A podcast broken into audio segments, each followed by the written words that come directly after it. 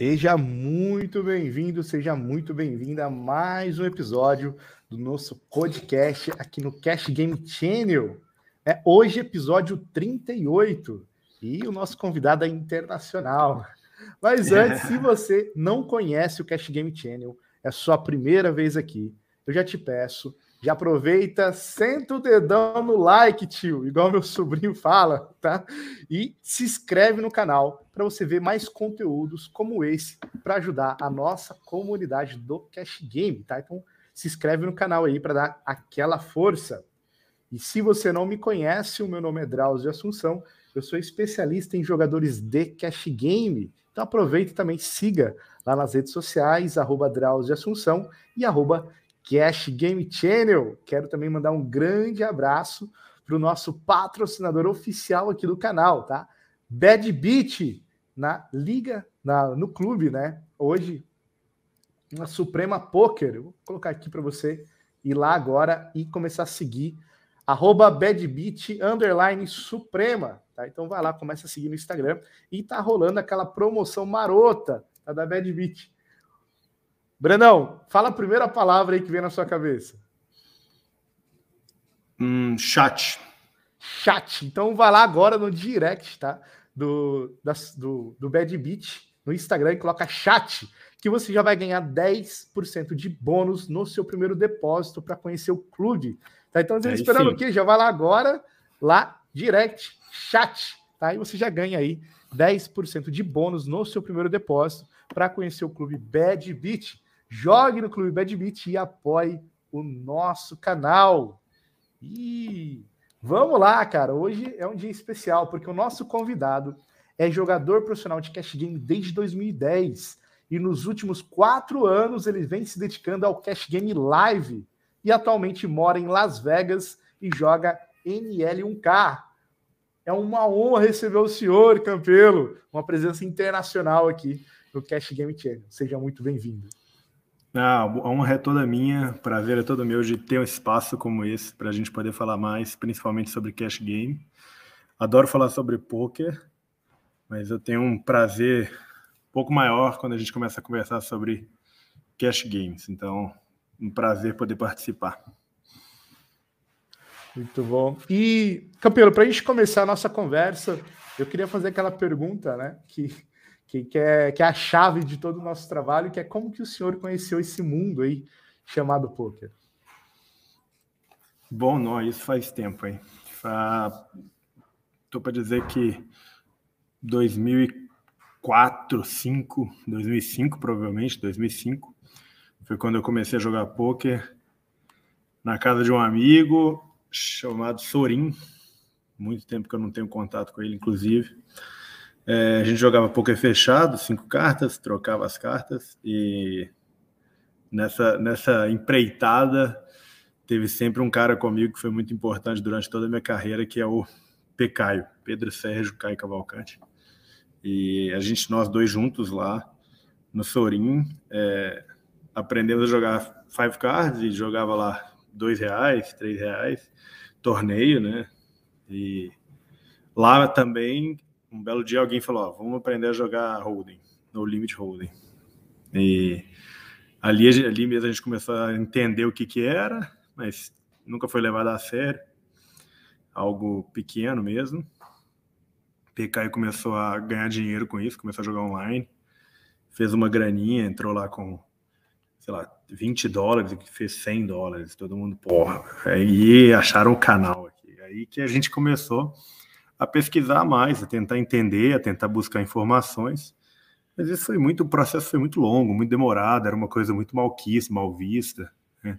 Eu sou jogador de counter, eu fui jogador de Counter Strike profissional e já não era bem quisto, né? já não era algo muito o, o olhar da sociedade em cima do jogador de Counter Strike já não era muito muito amável. E aí sair do CS e ir para o poker era coisa que pô, minha família ia me matar. Então, deixei isso bem, bem pequeno, nunca foi um projeto mesmo virar jogador profissional, lá em 2006, 2007. Uh, entrei na faculdade, estudando normal, fiz intercâmbio, morei fora, morei no Canadá. Lá no Canadá, é, eu comecei a jogar no final do meu, do meu intercâmbio, sobrou um dinheiro, tipo uns 200, 300 dólares, de todo o dinheiro que eu tinha, e comecei a jogar no cassino lá. Jogava um, dois, e foi a primeira vez que eu entrei também no cassino, e lá eu comecei a jogar, não nada profissional também, só recreativamente. Voltei para o Brasil, fiz uma grana, e comecei a perceber que eu, que eu, que eu jogava e ganhava, jogava e ganhava, jogava e ganhava. Era era algo que era uma fonte, virou uma fonte de renda, né, para mim, mesmo nunca dedicando. Isso e, em qual data ali, Campelo? Isso lá para 2008, 2009 por ali. Acho que 2009. Eu voltei do Canadá, acho que foi em 2007. E aí eu, eu trabalhava na, na, GE, voltei para o Brasil, comecei a trabalhar na GE, é, formei administração, depois fui trabalhar na Fiat, fazia trabalhava com comércio exterior na Fiat. E aí, em 2010, a Fiat surgiu uma proposta para mim dentro da Fiat de, de viajar e fazer é, um processo de trainee na Itália, que era um processo bem bom, que você viajava, fazia, fazia é, dois anos de intensivo lá e voltava com um cargo bem melhor aqui, né? Um cargo chegava a ser até gerência aqui no, no Brasil, aqui não, lá no Brasil. E o processo foi demorando, foi demorando, e eu querendo me profissionalizar em poker, eu meio que dei deadline para a Fiat, falei, ó, se até o final da semana eu não for, eu vou sair vou correr atrás do meu sonho. Aí meu chefe falou, não, pera, não seja ansioso, vai sair sua vaga, a vaga é sua. Só que eu não esperei, não. Eu saí e, e fui correr atrás. Isso foi em 2010. Então, desde 2010, eu sou profissional de poker, é o que paga minhas contas é, é o que é a minha única fonte de renda desde essa época. Foi o início foi bem complicado. Uh, explicar para os pais, né? Explicar para os pais é uma parte muito difícil do, da, do profissionalizar em poker. É, o preconceito existe e às vezes até por falta de informação. Acho que na maioria das vezes vai ser por falta de informação mesmo. É, expliquei para meus pais e graças a Deus eles me aceitaram, eles aceitaram tipo total, falaram, ó, é, vai, corre atrás, se é isso que você quer, vai, corre atrás, só que nós vamos te dar um prazo para a coisa funcionar. Se daqui a, sei lá, um ano e meio você vê que não deu certo, você não der resultado, você tem que voltar a trabalhar. Então tá bom. E nesse um ano e meio você não vai ter um real aqui dentro dessa casa. Você vai ter que ajudar a pagar as contas, inclusive, para mostrar que, você, que, que é esse o caminho. E aí foi lá que começou que me trouxe até onde eu tô hoje. Pô, achei bem interessante, né?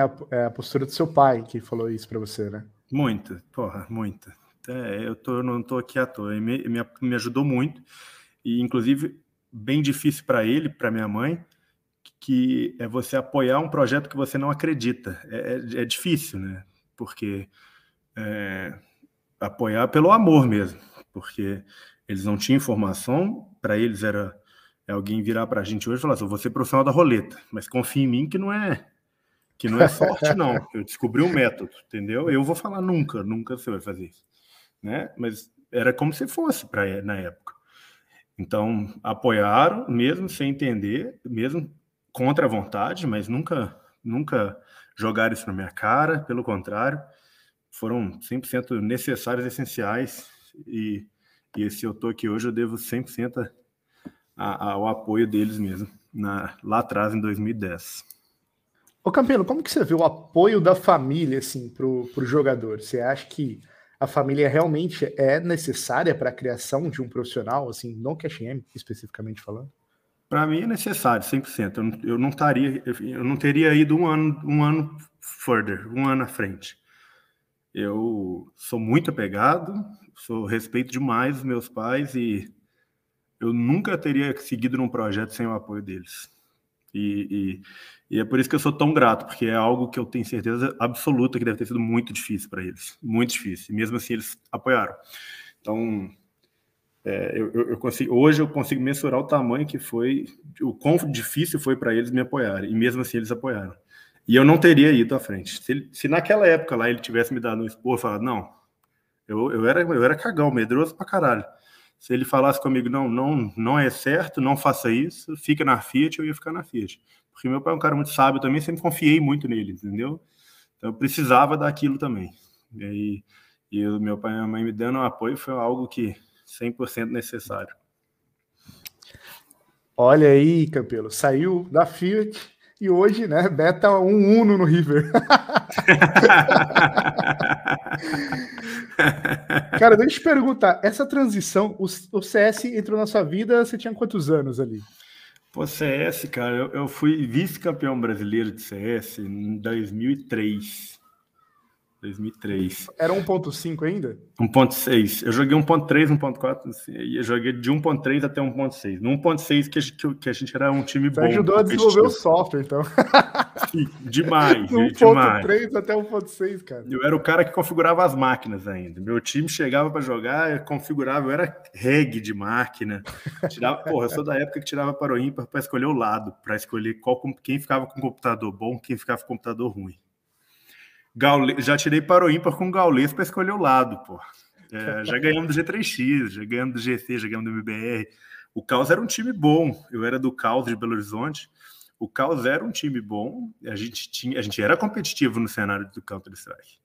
Depois de, eu parei em 2003. Eu parei meio que até, até, até numa fase até boa de CS, mas eu já não era, eu não era bom mais. Eu não, eu acho que CS tem muito do, do reflexo também. Eu tô, eu tô ficando velho mesmo para jogar. Mas sempre Você adorei. Você CS com quantos anos, ô campeão? Assim? Boa pergunta. Talvez pular para oitava série. Não sei te dizer, honestamente. E aí você fica aqui uns 12 anos no CS? Fico uns seis anos jogando CS. E aí a, a, a, conversa lá em casa era essa também. Se você tomar uma recuperação na escola, você não tem mais. Você não pode encostar no computador. Então eu nunca tomei uma recuperação na escola desde que eu comecei a jogar Counter-Strike. Se eu tomasse recuperação, não ficava sem computador até o próximo, até o próximo bimestre, trimestre, né? Sabe? Aí, então eu estudava, aí eu estudava. Como foi esse primeiro impacto da, da sua mãe e seu pai saber que você poderia ser a cada uma hora terrorista ou contra-terrorista? essa, essa, era foda, bicho. Puta merda, cara, era foda. Era, era uma época que eu ainda não, não, trabalhava, então eu acho que como a única coisa que poderia afetar seria os estudos. Então o deal foi: se você não tomar recuperação, se você passar na sexta série. Eu lembro que na sexta série já tinha esse deal, então eu comecei a jogar bem antes mesmo. Então, se você não tomar recuperação em nenhuma matéria, você pode jogar. Então o, o deal passava assim, ia levando assim. Só que ficava meio chateado de eu não, não, interagir, né? Não descer para jogar bola, ao invés de ele ficava no computador, mas, mas não, tinha, não tinha muito que ser feito, porque eu leva, o que eu tinha que fazer, a minha obrigação era feita. Então por isso eu conseguia levar o, o continuar com o CS.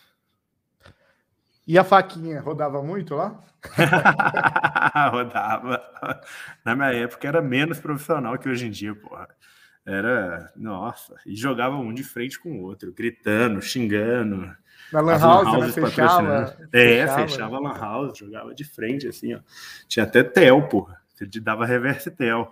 Joga, joga, dá flash, flash, joga, falava, vai, vai, B, B, B, e A. Porra, tinha, tinha tel, porra. O famoso The Dust 2, né? tinha read, tinha read. Você jogava a flecha, o olhinho do cara ficava branco. Você falava, tá cego, vai, vai, vai. vai. Ficava colando tela, o, o é, tava morto, ia lá ver. Exatamente, cara, exatamente. Você acha que o CS ele contribuiu assim na sua carreira no poker de alguma forma? Sim.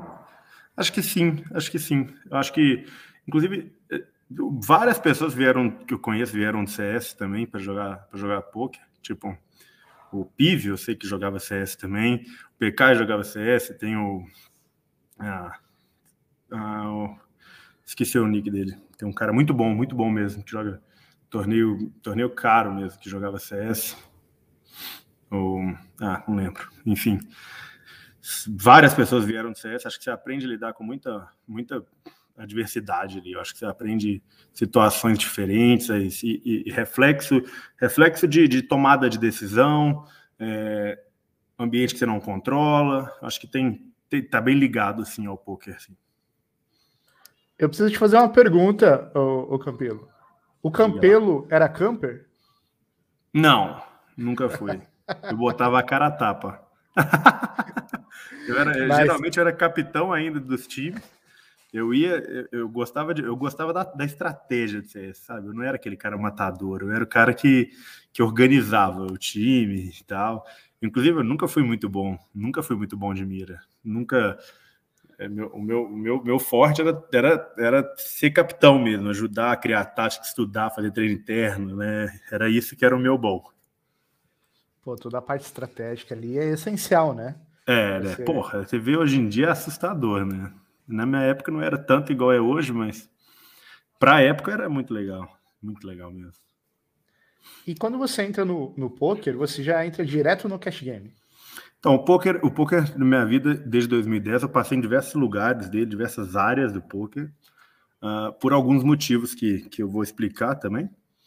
Uh, eu acho que o, o, primeiro, o primeiro contato que eu tive em 2010, quando eu falei, vou, vou me profissionalizar, eu ia em casa de poker jogar cash game. Então, eu comecei lá em 2010 jogando cash live. Foi isso que fez meu dinheiro. E aí eu alavanquei uma grana indo jogar em casa de poker em Belo Horizonte. Só que o jogo formava, tipo, três vezes semana. Os outros, as outras quatro vezes semana eu não tinha muito o que fazer. E material de cash game, eu acho que até hoje, material de cash game live é algo muito difícil de consumir. Muito difícil de consumir. O material de cash game é, online você vai conseguir mais e tal. Vai te dar toda uma base para jogar o Cash Game Live, mas eu ainda considero jogos diferentes. Mas tudo bem, a gente vai entrar nesse ponto depois. Mas comecei jogando esse Cash Game Live nas casas em Belo Horizonte. E quando eu comecei a estudar mais, eu comecei a procurar coach, eu comecei a investir, pegar o dinheiro que eu ganhava e investir em coaches. Então, o primeiro coach que eu fiz foi de MTT, os, primeiro não, os cinco primeiros que eu fiz foram de MTT. Aí nessa caminhada profissional minha, fica bem. É, eu devo muito a um, a um, cara chamado Pedro Guzman, que hoje é do Forbet. O Guzman foi o meu primeiro coach, é, um one-on-one, -on -one, um review mesmo minha, estudando meus leaks e vendo meu jogo e tal, e me ensinou a parte técnica muito, muito grande. Então, tudo começou. Eu, eu, falo que no poker eu, tenho, eu devo muito esses dois pesos, né? O Pedro Caio, que me ensinou lá atrás, até regra do jogo. O Guzman, que me ensinou aí. É, fizemos quase que um mês intensivo de, de poker. Eu indo para casa dele, é, faz, grindando de lá, vendo ele grindar, estudando juntos. Aí depois ele abre um time de poker, chama o Projeto Poker Pro. Isso já é depois uns 3, 4 anos, já estou grindando MTT, já, porque não, não dava para volumar no Cash Live. Cash Online eu nunca joguei, nunca foi, nunca tentei jogar. Eu tinha meio que medo, acho que a galera era era, era, um, era um mundo tão de tão, tão fechado, tão obscuro que todo mundo falava, não tem como ganhar dinheiro no Cash Online. Então eu meio que nem nunca tentei. E fui jogando MTT e aí eu entrei pro time do Pedro, do Guzman e ajudava só, só a parte administrativa dele mesmo. Eu não era cavalo dele não. Sempre joguei, a maioria do tempo do poker eu, eu, eu fui minha banca é, fa fazia algum, algum, algum treinamento com ele também, dava umas aulas para pro, os cavalos novos do time e tal. E aí lá para 2014, 15, 16, 2015 mais ou menos, aí eu volto com outro Pedro, que é o PK, e a gente começa a estudar spin and go. Aí a gente começa a estudar spin and go e começamos a crushar spin and go pesado durante um ano. Ele jogava para o Melonho e eu jogava por conta, então eu jogava spin muito barato de 15 e 30, e ele jogava o de 100. Aí foi quando a gente conheceu o Ivan, o Ivan Santana, o Real Salute. Eu, Ivan e Pecaio criamos um grupo de estudo ali, nós três, para cruxar, para jogar só spin and go, para entender o jogo, fazer. A... E era jogo novo, né? Muito gostoso isso, porque fica um material bem curto. A gente era, nós, nós éramos os criadores do material. Então, nós três juntamos e começamos a estudar bastante o jogo, bastante spin and go. E nessa época eu estava querendo jogar mais cara, e eu fui jogar com o Melonho. Aí eu também virei cavalo do Melonho. Ficou eu e o PK jogando com o Melonho, e Ivan continuava jogando para ele mesmo na época. E joguei mais ou menos durante um, dois, dois três anos. Depois do terceiro ano de spin and go, eu resolvi vir para Vegas para arriscar uma nova, um, um recomeço em Poker Live, que eu tinha cansado também. Estava procurando uma nova vida mesmo e foi quando eu vim para fazer um laboratório. Então eu vim com minha esposa, a gente combinou de ficar três meses morando em Vegas para ver como é que seria se legalizar, como é que seria para morar e como é que seria o jogo em si. Isso Já foi em qual data, o Campilo? É, tem quatro anos, mais ou menos.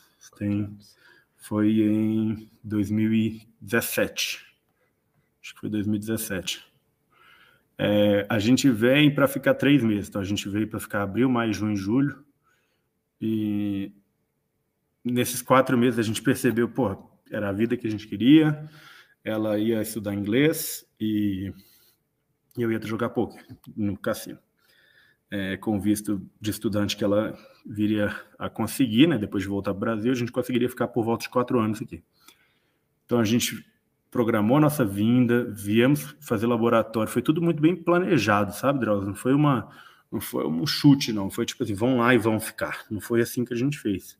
A gente fez bem, bem pausado, bem programado, bem é, contabilizado, inclusive, essa vinda para cá. Então, viemos para três, quatro meses, voltamos para o Brasil, é isso que a gente quer. É, organizamos nossa vida no Brasil, papelada, juntamos tudo, fomos no consulado, pegamos o visto certo, e aí voltamos para cá para começar mesmo essa, essa oficialmente morando em Vegas. Aí nesse começo do cash game, você começa lá, é alguém que te apresenta o jogo ou você vê na, na internet ou na TV assim? O cash game, eu todas as vezes, eu já tinha vindo em alguns WSOPs para cá para jogar cash. Então, é, estudo de cash game que eu tinha na época, por exemplo, meu estudo de cash game, a maioria foi por conta, a maioria foi por conta própria.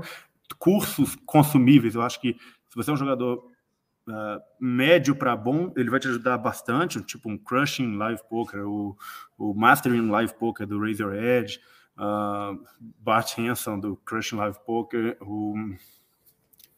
tem mais alguns, tem mais eu, eu consumi uns cinco ou seis materiais desses de, de live poker, é, mas a maioria do meu estudo vai vem mesmo eu mesmo fazendo as minhas árvores e fazendo o meu estudo.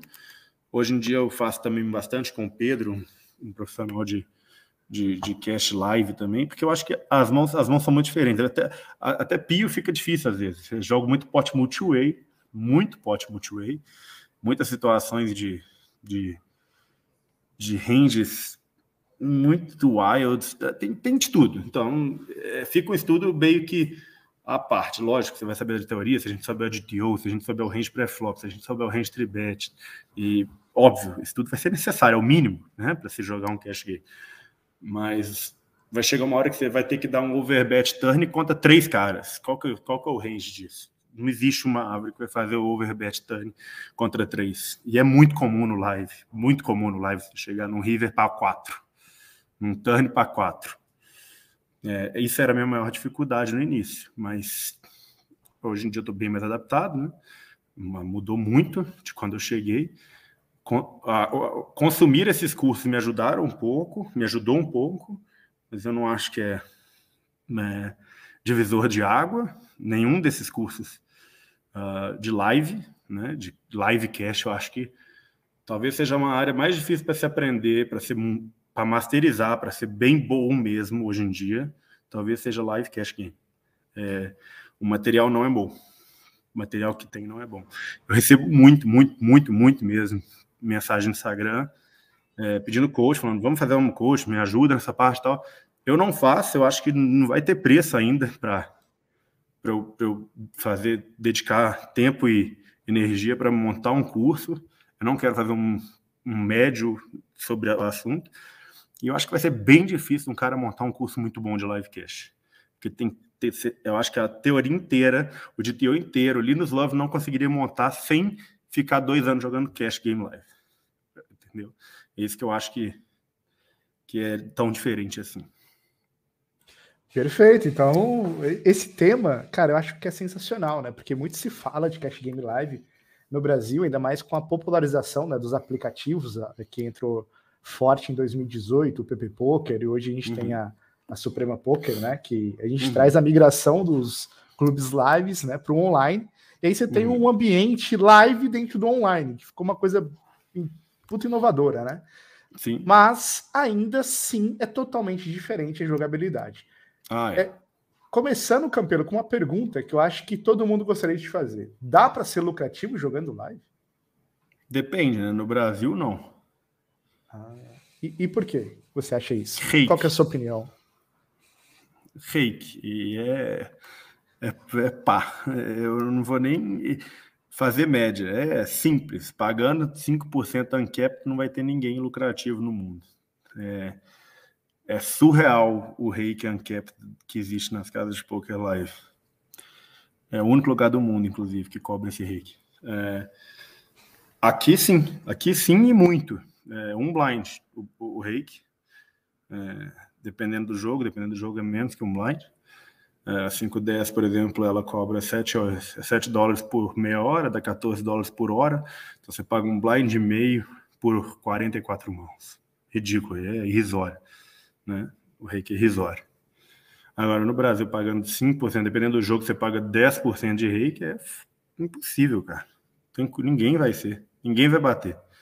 No longo prazo, ninguém vai bater.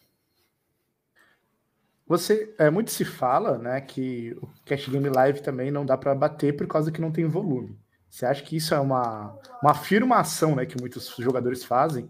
Você acha que ela é válida? Que você precisa realmente de volume para ser lucrativo no live? Eu acho que no poker você precisa de volume para ser lucrativo. Não, não, não precisa de volume para ser lucrativo. Acho que é, talvez seja para cash game não seja tanto assim, mas Volumar significa lucratividade para um bom jogador no poker. É, eu acho que a variância de, de cash game ela é infinitamente menor do que de MTT. É, e eu, é, por exemplo, o volume que eu, que eu vou colocar jogando contra jogadores muito mais fracos, eu tenho certeza que dá para ser bem lucrativo jogando com, com esse volume. Então, por exemplo, eu prefiro fazer uh, 200 mãos de cash live do que mil mãos de cash online jogando mesmo no limite. Você tem alguma comparação do um porquê disso? Eu, eu, tenho, eu tenho números de pessoas que me mandaram, não me mandaram não, pessoas que eu, eu, eu, eu acompanho entrevistas, por exemplo. O cara manda o BB100, o cara manda o, o Hora, o, o average dele, vai mandar Uh, o Roy é, é, muito diferente, muito diferente. Os jogadores são, o field é muito diferente, cara. O field é muito diferente. É, você não vê um cara sentar e, e simplesmente é, anunciar que está de all-in. Eu estou de all-in infinito aqui agora, sem blinds. Todos, todas as mãos eu estou de all-in infinito sem blinds. É, é, então, as coisas que acontecem no Cash Live, você está jogando com um cara que não. Ele é pior do que ele não bate o 10, 25 centavos. Ele não bate NL 5, ele não bate NL 10 e ele está jogando NL 1000. Então, depende. Você preferiria jogar uma tela de NL 1000 contra seis caras recreativos ou de 20 telas de NL 1000 contra todo mundo bem bom? Eu acho que o volume importa sim mas o field, o field é, faz, a, faz o contrapeso. Ajuda, né? Aquele famoso. Igual. E aí você, usando essa linha de raciocínio, Breno, você acha que. Uh, então, um exemplo, tá? Eu que veio na minha cabeça agora. Se a gente tem uma mesa com vários regulares, então o volume contra esses regulares, com o reiki alto, você não vai bater o jogo. Então, deveria é, diminuir o volume e sair com um possível lucro contra uma mesa de regulares no live, por causa do reiki e com o lucro. Com uma mesa onde você tem um reiki baixo e você tem regulares, você não tem regulares, só recreativos, você consegue aumentar o volume e triplicar o é, quintriplicar o lucro, porque uhum. o reiki não vai matar o jogo, os jogadores vão continuar no jogo e você consegue jogar por mais tempo. Você acha que tem alguma relação isso que eu disse sobre o tempo e a amostragem ali dentro contra jogadores diferentes, tanto regulares quanto recreativos? É, então, é, vou falar primeiro sobre o reiki. O reiki ah, é uma, umas contas meio. Vou tentar fazer uma conta meio simples, até para a galera que não não está muito situ, né, situada com, com a diferença que o Reiki faz no jogo é. Se a gente está jogando aqui, tem 10% uncapped, então 10% de Reiki, e não importa o valor do spot. É, se eu der um all-in contra você no pré-flop, cada um põe 50 reais, eu ponho 50 reais, você vai colocar 50 reais, o pote vai para 100 e a casa ficou com 10 reais. Então na, a, a, conta já começa toda errada já, né? Você está colocando 5 para ganhar 4. Se, se você entrar toda hora de Asi Rei para Asi Dama, de Asi Rei para Asi 5, Asi Rei para Asi 6, que o cara vai ter lá seus 33% de equidade, por causa de 4, 5% de equidade, seu, seu, seu, o all-in já não é break-even. Então, a, a, é assustador a diferença que o Reiki faz na, na no cash game e, e, e para sempre. Então, se você não capar o reiki, no longo prazo você vai ser o cara que mais vai pagar reiki, né? Óbvio, isso é um pouco óbvio, na casa, no live.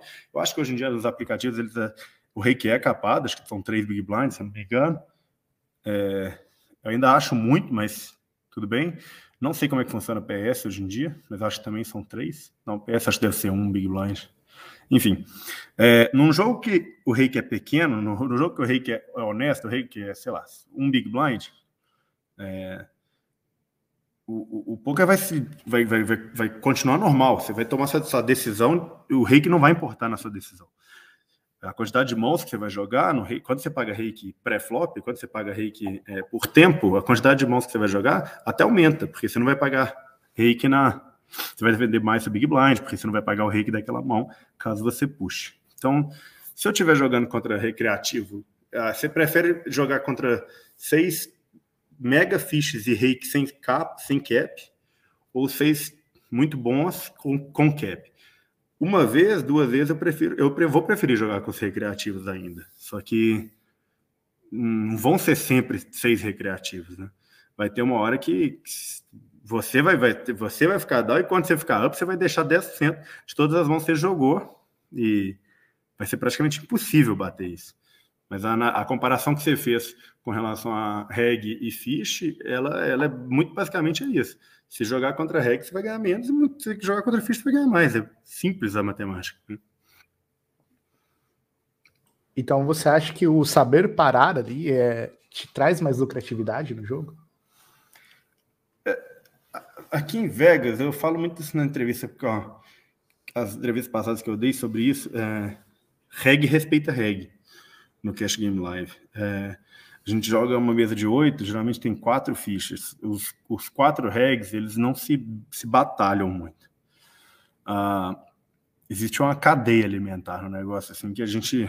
Eu não vou foldar dama dama pro cara, mas eu não vou forçar a action de 5, 6 suited num, num squeeze. É difícil explicar, mas uh, os ranges ficam mais reais quando a gente joga reg contra reg. Eu aprendi isso bem depois, depois de muita paulada, inclusive, muita cara feia, e eu acho, eu não acho, não tem nem opinião formada sobre se é certo ou se é errado, mas eu, eu faço também um pouco. Eu devo ser o que menos faço, eu sou um dos regs menos queridos entre os regs do não, não, não tem muito carinho por mim não, até porque eu jogo meu jogo e pronto, né? Mas eu realmente evito eu evito porque eu acho que também não é lucrativo, né? Eu vou ficar jogando, vou dar, dar tiro no cara, para quê? Se tem um cara ali do meu lado jogando dinheiro para cima, para que que eu vou me envolver num esporte duvidoso contra aquele cara? Então, eu, eu, evito mesmo, a gente evita mesmo jogar entre, entre regs. E saber parar, eu, eu, eu no início eu tinha vários gatilhos para parar de jogar. É, ativava algum trigger, eu parava. Eu acho que saber parar para cash game é uma das coisas mais importantes que existem. É, eu, eu tinha gatilho de stop loss, stop win, stop time. Então, se, se batesse, sei lá, três bains down, eu levantava, quatro bains up, eu levantava e oito horas eu levantava. Então, eu fazia esses três triggers. Hoje em dia eu me conheço tão bem, eu tô tão preparado, minha cabeça tá tão boa. Pô, faz, faz quatro anos que eu tô aqui, então eu paro a hora que eu acho que tem que parar hoje em dia.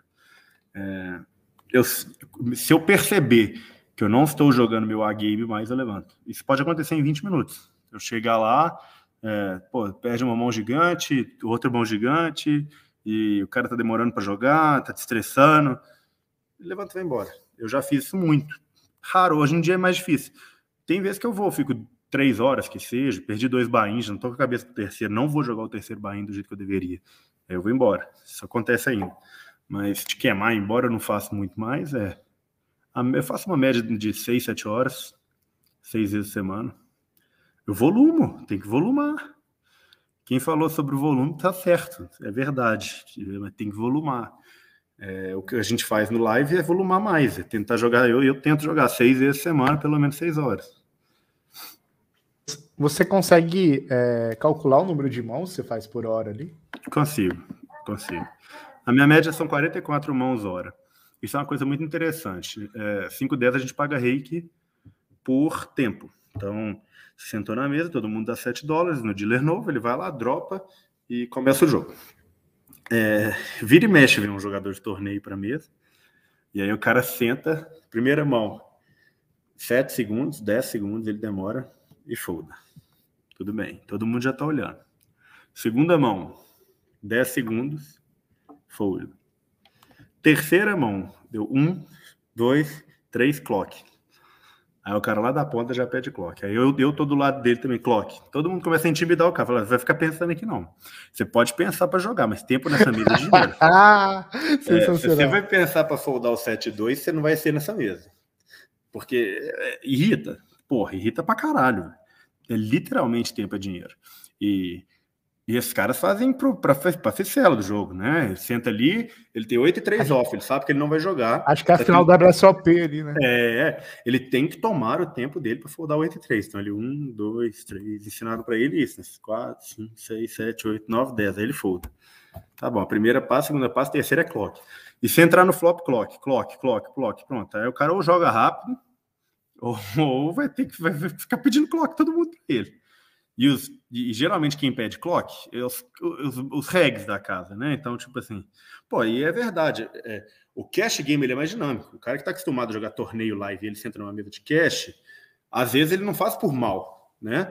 Mas, velho, o cash é muito mais dinâmico. O tempo é dinheiro ali naquele jogo. Então, tem que jogar rápido. Então, é, hoje na 5Ds, a gente consegue fazer uma média de 22 mãos a cada meia hora, o que é muito bom, muito bom um embaralhador automático também. E dá 40, 44, entre 42 e 45 mãos por hora. E essa ideia do clock, você poderia explicar melhor para os nossos ouvintes, né, que não conhecem ainda, que a gente tem bastantes jogadores recreativos, né, que estão claro. assistindo aqui. É, conta um pouco assim dessa ideia do clock e essa estratégia, né, que você estava usando ali para intimidar o jogador de torneio que acabou de sentar ali. Clock, galera, é uma coisa muito antiética no poker, tá? Vou explicar para vocês o que, que é. Clock é uma coisa que de gente otária, babaca, fazer. então, não façam.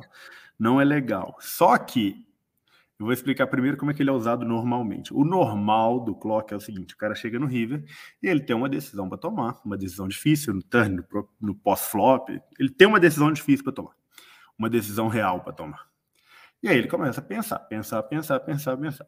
E quando alguém da mesa julga que ele está tomando um tempo maior do que o necessário para a tomada de decisão, a gente chama o clock. O que significa isso? O floor, o dono do, do do cash ou do torneio vem na mesa e fala para a dealer: Dealer, ele teve tempo suficiente para pensar? A dealer fala: Sim. Aí ele pega o relógio e fala assim: A partir de agora você tem um minuto para agir. Quando esse minuto acabar, sua mão está morta. Você está foldado. Então, se qualquer, qualquer pessoa tem o direito de chamar o clock e se chamar o clock der um minuto, o cara está foldado. Então ele tem que tomar a ação dele dentro daqueles 60 segundos. É, eu nunca na minha vida chamei para ninguém, nunca, numa situação normal. Nunca. Nunca num torneio pedi clock em si para ninguém, nunca. Que eu, eu, eu acho que é no, na mão, na, naquela. Você, você não está só gastando tempo, você tem uma decisão real a ser tomada. Então, assim que é o normal. No cash, o cara pensou 7 segundos para foldar a primeira mão, 7 segundos para foldar a terceira mão, ele está fazendo isso com 8 e 3, com o 7-4 off, com o rei 3 off. Ele está fazendo só para gastar o nosso tempo. Ao invés de pegar, olhar, demorar dois segundos e foldar, toda mão ele quer gastar 10 segundos a mais. No final de 10 mãos, está gastando um minuto e meio do, do, tempo de todo mundo. Sendo que a decisão já está tomada. E ela é fácil, ela é, ela é simples de ser tomada. Pô. Então, por isso que a gente chama o clock nesse cara para falar com ele, amigão, aqui você não vai ficar gastando tempo à toa, não. Então, é por isso que a gente faz isso. E é sensacional, né? Você já chega já intimidando o cara da mesa ali. o cara pô, já. Torneio, o cara já fala, pô, eu tenho que ficar esperto aqui, cara. Ô, ô Campelo, é, você disse ali que existe uma diferença muito grande né, com jogar live e jogar online. Você poderia citar, assim, na sua opinião, quais são essas diferenças? Primeiro, para mim, é multiway. multiway. Acho que o pot multiway é o principal. É, é muito comum jogar pot multiway live. É, sizings malucos jogar jogar contra o cara que não faz ideia do que ele tá fazendo é muito difícil, cara. Muito difícil. Esse cara que pega assim, dias, né? Pega um bolo de ficha na mão e coloca no meio. Ele aposta por grama, ele pega 720 gramas e beta. Ele não quer saber quanto que tem ali. 720 gramas. É, vai na gramatura, vai no peso. Aí é foda, cara. Você não faz ideia do que, é aquilo. Você tá ali semi-nuts ali no River e o cara pega um quilo e meio e põe na sua frente. um quilo e meio. É. É, tem muita coisa, pô, tem. A maioria das coisas, o, o, a maioria não, acho que todas, no, o, o live é mais fácil, é melhor para se jogar. É, o online é muito, é, é, um field, isso é sem dúvida, é um field mais difícil, muito mais difícil. Uh, maior dificuldade que eu tenho é jogar pot multiplayer. Hoje em dia eu até prefiro, hoje em dia eu me sinto muito confortável, porque eu preparei isso.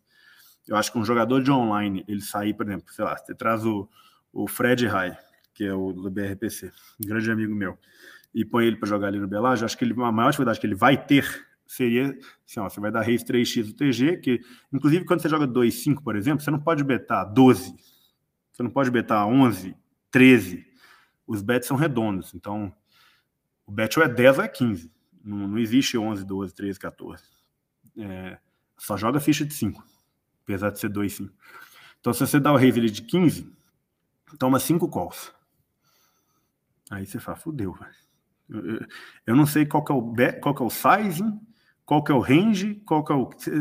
Fudeu o post-flop. Fudeu. É, eu acho que essa é a maior dificuldade do online. Quem, na, na teoria, quem sai do online para jogar live vai ter vantagem. Porque você está saindo do jogo muito mais difícil para jogar um jogo muito, muito mais fácil. Mas talvez essa seja assim, pontual, seria multiway. Acho que a maior dificuldade do jogador de online seria o pot multiway. É, igual você disse, né? O cara pega lá, faz um, um bet de um quilo e meio de ficha, né? E dois é. de maminha. Aí você, fala, aí você fala, pô, o que, que esse cara tem? Fudeu. Né? E Fudeu. agora, esse cara não tá se preocupado né, com as fichas. Normalmente esse cara ali tá para se divertir. Então, para ele, até aquele momento, as fichas não importam, né? E, e você vê dificuldade em blefar esse tipo de jogador, assim? Ou você só vai jogar valor contra eles, assim, hoje? atualmente? Você tem bastante recreativo na sua mesa? É, o, o 510, que agora o, o 510, é, eu diria que tem mais reg fraco do que baleia mesmo. As baleias mesmo são um 2, um 3 e 2, 5. Um 3 tem muito. 2, 5 tem alguns e o 5, 10 ainda tem, mas a maioria é reg fraco. O reg fraco, para mim, é o melhor jogador para jogar contra, é o reg fraco. A baleia é difícil, cara. A baleia você só pode. A baleia você não, não tem blefe, né? É foda. E aí você, você tenta, você chega no River com aquele 6 high ali, você tenta blefar. Pô, fudeu. Tem como, tenho que blefar esse River. Você blefa e toma snap, call do segundo passe, você faz, você olha e fala, o que, que eu tô blefando esse cara, bicho? Tem que fazer. Mas, com certeza, o melhor jogador para jogar contra é a baleia, mas o reg fraco é muito bom também. O reg que, que, que, que acha que, que é bom, que acha que é bom, mas não tem ideia do que tá fazendo. Esse é bem bom de jogar contra também. Então, no 5-10, eu acho que a maioria é, do, do, do, field vai ser composto por esses caras, os hacks fracos. No poker, no poker live veio muito aquela ideia de tel, né? De você pegar um padrão de comportamento do jogador e explorar esse comportamento. Você acha que é daí que vem o tesão de jogar live? Você tá olhando na cara do cara ali, sabendo se ele tá tremendo, como ele tá respirando, uhum. se, a, se a fala dele deu uma tremidinha, né? Qual? aquela, aquela filadinha. Assim. Você tem muito isso, Campilo? Hoje Tenho, eu gosto, pegar... gosto bastante, eu gosto bastante. Eu já fiz dois cursos sobre TELS. Uh, é, mirados em poker, poker tells, é, e eu falo que eu não gosto de tel de filme, né? Tipo, tel, ah, o pescoço tá mexendo, o olho, pupila dilatou, o nariz coçou. Eu não gosto desses, que eu acho que o cara Pô, o cara tá com uma com quadra no River, ele, ele pupila de igual aquela, né? O batimento, do card... o batimento cardíaco do jogador aumentou em dois. Aí você é. consegue ver não, a camiseta, assim. É, é absurdo, né? É, eu acho que tem umas coisas muito surreais. Eu acho que tem um da garganta que você vê, mas você vê mesmo, assim, que é a garganta pulando. Só que ela pula quando o cara blefa e ela pula por valor também, velho. Tá ligado? É muito difícil de você, de você entender o que se é valor ou se é blefe. Ele, ele, ele começa pulsar, fica tá, tá, tá, tá, tá, tá. Só que aí você fala, velho, ele faria isso com as raias e ele faria isso com a quadra, porra. E como é que você vai decidir que aquilo ali é um tel de fraqueza, sendo que é um, é um estímulo do corpo dele que, você, que nem ele tem controle? Então, ele tem as raias, ele vai ter um derrame, né? Esse também é, pensar assim, que é... Esse assim eu, não, eu ignoro, eu literalmente 100% ignoro.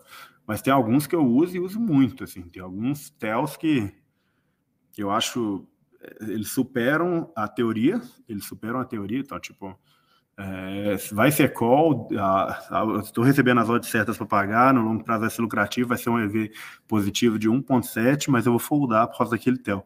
Isso eu faço, isso eu faço até bastante. Você poderia é, dar a honra aos nossos ouvintes entender né, um pouco o, o que é o TEL e você poderia contar pelo menos um TEL assim, para a galera? De como que você claro, claro. Ah, então, a, a, galera que dá mais tel são, são geralmente jogadores mais, mais velhos. É, eu, eu, até falei isso, foi numa entrevista com, com o Rafael Moraes.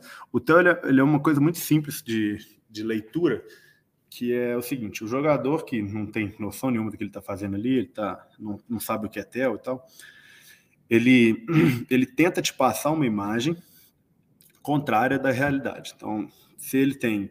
Vamos, vamos colocar tudo pré-flop para ficar mais fácil a, a, explicação. Então, se ele tem par de as, ele quer que você ache que ele tem 7-2. E se ele tem 7-2, ele quer que você ache que ele tem as as. Então, por exemplo, uh, o cara. Um, um, dos mais comuns que eu gosto demais de, de, de usar, que eu, que eu considero bem real, bem real mesmo, é o, o double check the cards embedded. Então, tipo assim, eu quero sacar as cartas dele aqui, deixa eu pegar uma coisa aqui. Isso aqui é as cartas do cara e é a vez dele de falar. Aí ele pega a ficha, pega a ficha, junta o bolinho para dar o all-in. Antes de dar o all-in, ele confere a carta e dá o all-in. Aí vem os cenários, né? É, se esse cara tivesse como, por exemplo, flush draw, ele deu all-in no turn, né? Tá o flush draw lá. Se ele tivesse flush draw, ele não quer, em momento algum, que você suspeite que ele está com dúvida. Então, se o cara tem flush draw, ele não quer que você ache que ele tem flush draw. Ele quer que você folde aquela mão, né? Então, quando ele olha as cartas dele de novo, ele tá te passando dúvida. E ele não tá te passando dúvida porque ele não lembra as cartas dele. Ele, ele sabe que você tá olhando para ele, e aí ele tá olhando as cartas dele e depois enfiando tudo no meio. Então, aquilo ali, para mim, é um dos tells mais forças que existem, é o checar as cartas e apostar logo em seguida, por causa disso. É, aquela mão que você tem ali, duas pontas, você tem uma broca que você vai para o blefe, você vai para o chove por blefe, você não quer que seu adversário suspeite de você. Você quer, você quer demonstrar, porra, tô indo ao in porque eu tô gigante, caralho. Isso que você quer demonstrar para seu adversário, né? Então, essa de double check, olhar as cartas de novo, eu falo, fudeu, velho. O cara olhou as cartas e deu all-in, hum, sinto mal demais. Dá vontade de foldar, nossa, dá vontade de foldar tudo. Esse eu acho que é um dos maiores. O segundo maior é um contrário do cara pegar para pagar. Então, tipo, minha vez de jogar, River, bateu River. Eu vou apostar. Aí na hora que eu vou começar a apostar, eu começa a fazer meu bolinho de ficha, ele já pega a ficha assim e traz para frente, tipo assim, eu vou te pagar. Na aposta não, que eu vou te pagar. Já tá te ameaçando já. É, ele fica. Aí esse aí fudeu. Esse aí, se você tiver valor, você tem que apostar menos. E se você tiver blefe, na dúvida, se blefa ou não, blefa, pode blefar, que esse cara que tá mostrando que vai pagar é porque ele não vai pagar. É o contrário. As duas são o contrário, então. Então, se o cara olhou as cartas dele e depois apostou, ele tá querendo. Por que, que ele olhou? Para te mostrar que ele tá inseguro. E mesmo assim ele apostou, fudeu. Esses dois Telson, acho que os dois que eu mais uso em mesa de poker. No, no Poker Live, você acha que dá para entrar em, em metagame contra jogadores fortes? Um exemplo, você é, cria um tel para influenciar esse jogador dentro de um contexto para um momento futuro. Por exemplo, você falou de um, de um tel agora sobre ver as cartas de insegurança certo? E você cria esse tel, porque um jogador novo acabou de entrar, você, você identifica que esse cara é um jogador muito forte, e aí você faz um tel para influenciar ele em algum momento, né, de um river ou de um turn muito com muita ficha no jogo, para ele tomar uma decisão errada. Existe esse meta ali feito com através do tel? Acho que sim, mas eu acho que tem que ser durante muito tempo. Então, tipo assim, é, durante um torneio, por exemplo, WSOP, que eu, mesmo, WSOP que eu fiz um, seis dias de lá, de WSOP, cinco dias, seis dias, ele, eu, eu não joguei mais de 10 horas na mesa de ninguém.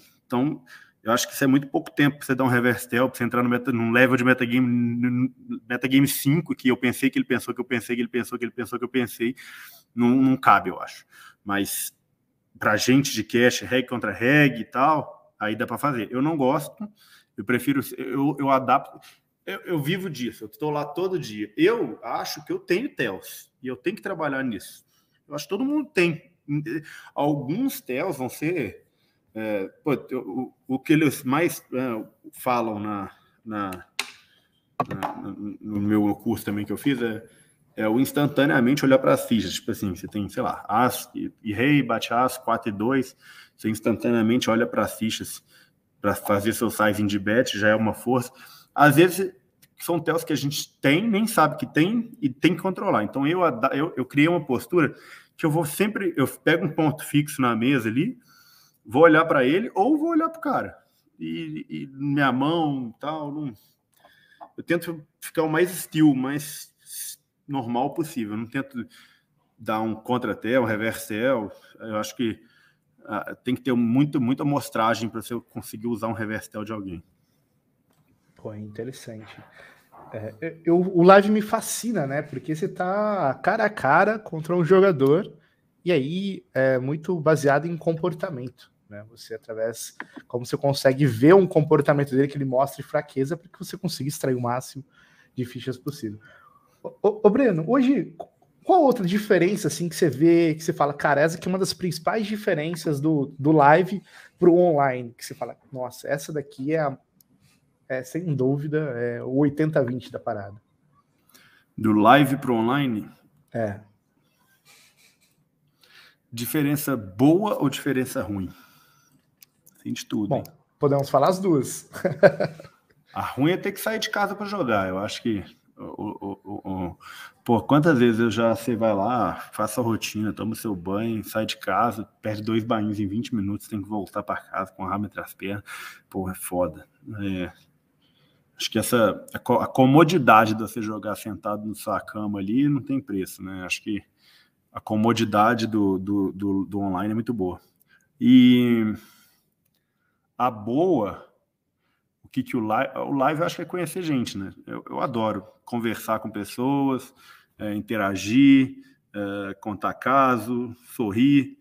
Porra, e há um tempo atrás, o John, que é um grande amigo meu que mora aqui, inclusive no meu prédio, o John falou comigo que ele adora poker live porque cada dia ele é uma pessoa. Ele falou que é, isso é, e é muito engraçado, pô. Você entra na mesa e fala, tudo bem, meu nome é John. Aí o cara fala, você faz o quê? Ele fala, não, sou é, advogado.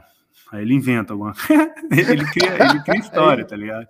O John é fenômeno, pô. E eu fico na mesa com ele, aí o cara pergunta, e você, você faz o quê? Eu falo, eu, tô, eu sou engenheiro, moro lá em Wisconsin. Aí a gente fica trocando ideia na mesa, inventando ser alguém, que acho que o fator Vegas também ajuda, e conhece gente, aí no final da sessão tomou cerveja, pô, isso aí é um, um intera, interação, né? E é demais do Poker Live, muito legal mesmo. E eu adoro, adoro, adoro. Aí você sai agora do seu, da sua casa e vê o John, né? Que é o espião da KGB, por isso que ele inventou as histórias. John é fenômeno, cara. John fenômeno, um fenômeno. Ô, ô Campelo, você acha que é, o live, por você ter que sair de casa, você não acha que isso ajuda você a ir mais focado ou, ou te dá mais pressão para jogar?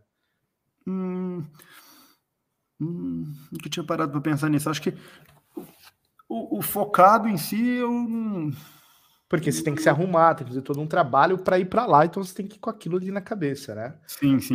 E se é profissional, igual uh, quando eu tinha clube, por exemplo, os meus caches tinham open bar e open food. Então o cara ia lá para se divertir. Na uhum. cabeça dele não era para ser profissional, ele ia lá para comer, beber e ganhar dinheiro. Essa era a cabeça uhum. dele, né? Uhum. Você é, agora, como mente de profissional. Também. Então, com mente de profissional, você vai lá para beber, comer, estou falando bebida alcoólica mesmo, uhum. para se divertir assim, ou você vai focado? Não, é... não, não, mega. Eu vou para trabalhar, eu tenho total consciência que eu estou indo para trabalhar. É, meu trabalho não tem que ser um saco também, então eu vou, converso, é, vou lá, até uma televisão, passando um jogo na televisão, eu consigo, vou lá, vejo o jogo, enquanto converso, mas não bebo jogando, não, é, não tomo minha cerveja, agora na hora de ir embora, faltando meia hora, ah, vamos tomar uma cerveja, vamos embora aí, eu não nego também. Hum. Não, acho que eu não. Acho que eu foldei uma cerveja só umas duas vezes na minha carreira. Se levar. Não, não era EV naquela época. Não, não, não, não, Me levaram Bud Light, aí eu, eu tive que foldar. Mas Samuel Adams, se me levar na minha mesa, aí eu, porra, não tem como foldar. Eu tomo uma cervejinha, vou embora, mas é sempre, sempre no final do grind. Então, se eu tiver para ir embora, é o beer level que a gente fala. Então, se estiver chegar no beer level, toma uma cerveja e, e ali é para é, é aquele, aquele final, happy hour mesmo de trabalho normal. Então você toma essa cerveja para ir embora. E a pressão de ir para um lugar onde você vai ali para trabalhar, né? E você tem, você já chegou a ter pensamentos assim, pô, hoje eu não posso estopar em 20 minutos. Hum, não. Bom, eu acho que assim, eu, eu nunca pensei em já o que pode acontecer algumas vezes que eu vou e falo assim, ó, hoje é um dia que eu tenho, por exemplo, alguma coisa para fazer 8 horas da noite, eu tenho que jogar até 8 horas da noite. Então, peraí, vamos. É, que, que eu vou fazer se eu perder três bainhas? Aí eu acho que é. Mas isso era bem no início, né? Porque hoje em dia eu continuo jogando se eu perder três bainhas. É, não é algo que me incomoda mais. É, já estou bem preparado para isso. Não, tô, acho que eu tô. Minha cabeça hoje, minha mentalidade com poker hoje é é, é, muito evoluída com, com, com, relação ao que era antes. Até que eu não, eu não uso mais meus triggers de stop loss, stop win, uso muito stop time, porque alguma hora tem que levantar da mesa, né? Então, eu, gosto muito de usar de stop time, mas não me pressiona em nada. Perder três, perder quatro. O que me, o que me pressiona é parar de jogar a game. E eu, eu acho que eu, eu reconheço isso tranquilamente. Você acha que, na sua opinião, o o campeão, existe perfis de jogadores para jogar live e jogar online ou, ou qualquer um hum. pode se adaptar em qualquer lugar assim? Perfeito, adoro essa pergunta, adoro, acho muito boa. Eu acho que sim. Eu acho que sim. Uh, eu não gosto de falar, dissertar sobre o assunto, mas eu acho que sim. Eu acho que existem pessoas, tipo, Existe uma certa pressão. Existem pessoas que têm facilidade com o live, vamos colocar assim. Acho que tem pessoas que vão ser mais. Você pegar, por exemplo, você pega um, um negriano da vida. O cara. É, para ele é muito mais fácil jogar um live do que seria pro Linus Love quando ele foi jogar lá o, o, o Cash Game Cara. Você, você via que o cara estava desconfortável dentro daquela mesa. Por mais que ele fosse o cara mais foda do mundo, mais GTO do mundo, ele não estava confortável sentado naquela mesa. É, eu acho que tem diferenças enormes, é, mas sei até que ponto ela pode ser para bem ou para mal. Acho que eu acho que tem, as pessoas comunicativas se dão melhor no live. Então vou falar pontualmente do live. As pessoas comunicativas podem se dar melhor no live se souberem usar, porque vai usar daquela conversa, daquela, daquele papo e tal para em prol dele. Por exemplo, eu vou contar um caso engraçado sobre mim. Eu sento na mesa e converso com o cara da minha esquerda. eu sento na mesa e converso com o cara da minha esquerda. Eu não converso muito com o cara da minha direita. Porque o cara da minha direita, eu vou bulinar ele. O cara da minha direita, eu vou tribetar, eu vou forbetar, eu vou jogar em posição. Não tô nem aí se ele não gostar de mim. Agora, o cara da minha esquerda, eu, eu preciso ser amigo daquele cara. aquele cara não pode me fuder, entendeu? Se ele quiser me fuder, ele vai me fuder. Então, eu não quero que ele, que ele que ele tome raiva de mim. Então eu tento ficar parceiro do cara da minha esquerda, entendeu?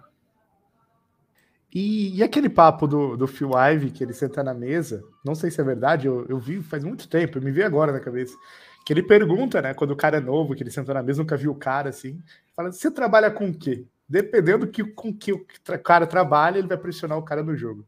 Isso é real? Isso dá para. Eu acho que faz total sentido. Eu acho que faz total sentido. É, eu, eu, já eu lembro quando eu fui. Porra, deve ter uns sete anos atrás. Eu fui jogar um torneio com um cara, com um advogado, inclusive, que ele falava sobre isso. É, faz diferença que se o cara ganha 10 mil por mês ou se o cara ganha um milhão por mês numa mesa de poker live, de cash game? Eu acho que faz também. Eu acho que faz. É, eu tenho uma história muito interessante para contar sobre isso é, na bolha do WSOP.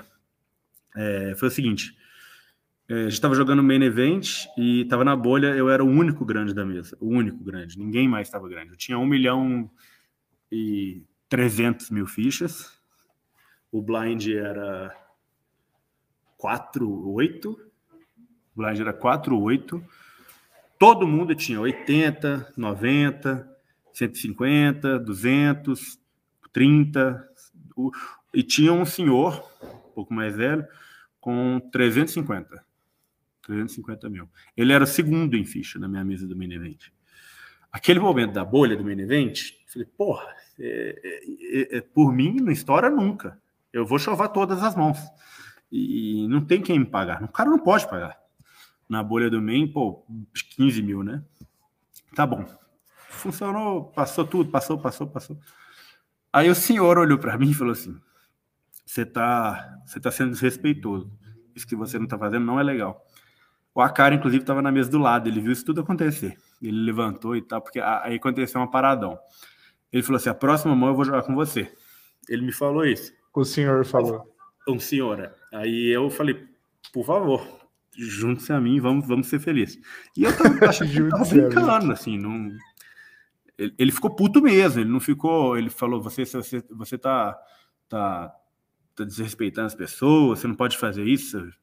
Ele não entendia que era uma situação de jogo, que ah, porra, os próprios caras estavam tipo assim, pô, é, perdoa pelo menos meu blind. Eu falo, não tem como. Ele fala, é, eu sei que não tem como e tal. Beleza. Na próxima mão, o senhor é o TG e limpa. Ele limpou a mão. Aí a mesa roda em fold até mim, eu faço 3x. Ele call. Deu limp call. Uh, eu não vou contar detalhes da mão, mas basicamente era rei 8 e 10, eu tenho 9 e 7 off, eu tenho 9 e 7 off. Eu flop duas pontas, aí ele sai liderando meio porte, eu faço 3x. Aí ele call. Aí dobro 8, fica rei, no, rei 10, 8, 8.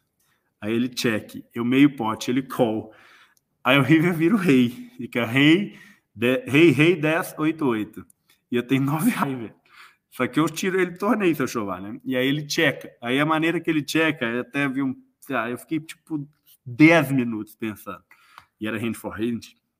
Aí eu falei, cara, esse cara não vai foldar o 10. Porque na minha cabeça eu não estava tentando. O rei e o 8 eu não ia fazer foldar nunca. Eu estava tentando decidir se o 10 e o as iam foldar para mim. Aí eu falei, velho, esse cara não vai foldar o azar, eu vou checar e deixa ele ganhar, né? Eu chequei, ele tinha rei 5 off e ele puxou a mão. No que ele puxou a mão, ele olhou para mim e falou assim: 15 mil dólares é o que eu ganho num dia de trabalho. Eu tô me fudendo pra bolha. Então, tipo assim, quando Nossa. você me pergunta, quando você me pergunta, faz diferença você perguntar o que, que o cara trabalha? Faz, eu acho que faz. Entendeu? E esse é o cara a ser explorado, né? Esse é o cara a ser explorado. Por, na hora que você fizer, você tem que meter muita ficha, né? E em compensação, o outro é o cara que você pode explorar de outras maneiras. Então, o cara que está apertadaço e está metendo ficha, dá para você overfoldar. Então, se ele está apertadaço e está metendo ficha, fudeu, né? Então, tem os dois lados da moeda, mas eu acho que sim, conta bastante. E como que foi tomar uma tribete desse tiozinho aí? Nossa, tribetou na falinha, hein? Esse cara. Não, e, e, aí o cara do meu lado falou assim: pegou o papel e caneta na hora e falou assim: eu trabalho numa ONG, numa instituição de caridade, nós estamos precisando de doação. aí anotou o nome e deu para o senhor. Achei demais. não sabe que é tão rico, ajuda minha ONG, senhor. Estou precisando lá mesmo, nós estamos precisando, aceitando qualquer coisa. Sensacional. Bom, ô, ô, ô Campelo, que, o que, que, fez você de, de, decidir ficar no cash game e não no torneio? Assim? Qual, foi, qual foi a sua escolha? Por que você escolheu o cash game? Eu acho que o principal é a qualidade de vida. É, Você acha que é melhor a qualidade preço. de vida de um jogador de cash para o jogador de torneio? Eu acho que é mil vezes melhor, tipo, 10 mil vezes melhor. 10 mil vezes melhor. Eu acho que é sem comparação, tanto que é melhor. É, startar e terminar uma sessão em uma hora, fazer sessão de 3, 3, 3, 3, 3, 3, 3 horas, fazer seis sessões no dia, é, poder pular alguns dias que são importantes para você especificamente, é, fazer o seu horário, controlar, eu acho que é é surreal, tanto que é melhor você jogar a rotina de um jogador de cash game. É, eu acho que o problema vai ser um field mais, mais robusto, acho que vai ser a galera mais difícil. Acho que no live isso não pesa tanto, porque não é. A verdade é essa. É, mas, mas acho que o principal seria isso. Pô, sensacional. Bom, Capelo, a gente abriu uma caixinha de perguntas no nosso Instagram. E também foi mandado, se você está aqui ao vivo nos assistindo pelo YouTube, ou se você faz parte da nossa comunidade Cash Gamer, manda uma pergunta lá, pode ser escrito ou em áudio, tá? Para a gente poder mandar aqui para o Campelo ao vivo. Se você está no nosso grupo do Telegram, mande também lá uma pergunta para o Campelo. E a gente abriu a caixinha de perguntas no Instagram.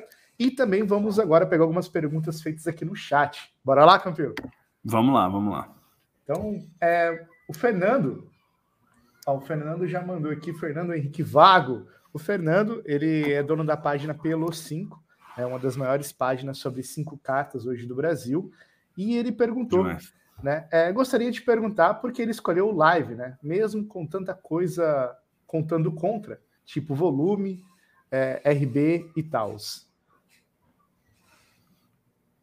É, principal eu, eu, eu, gosto, eu gosto muito, eu gosto, eu acho que eu tenho uma vantagem também naquele esquema que a gente estava falando sobre conhecer pessoas e poder jogar contra aquelas pessoas ao vivo, eu acho que é, é bom.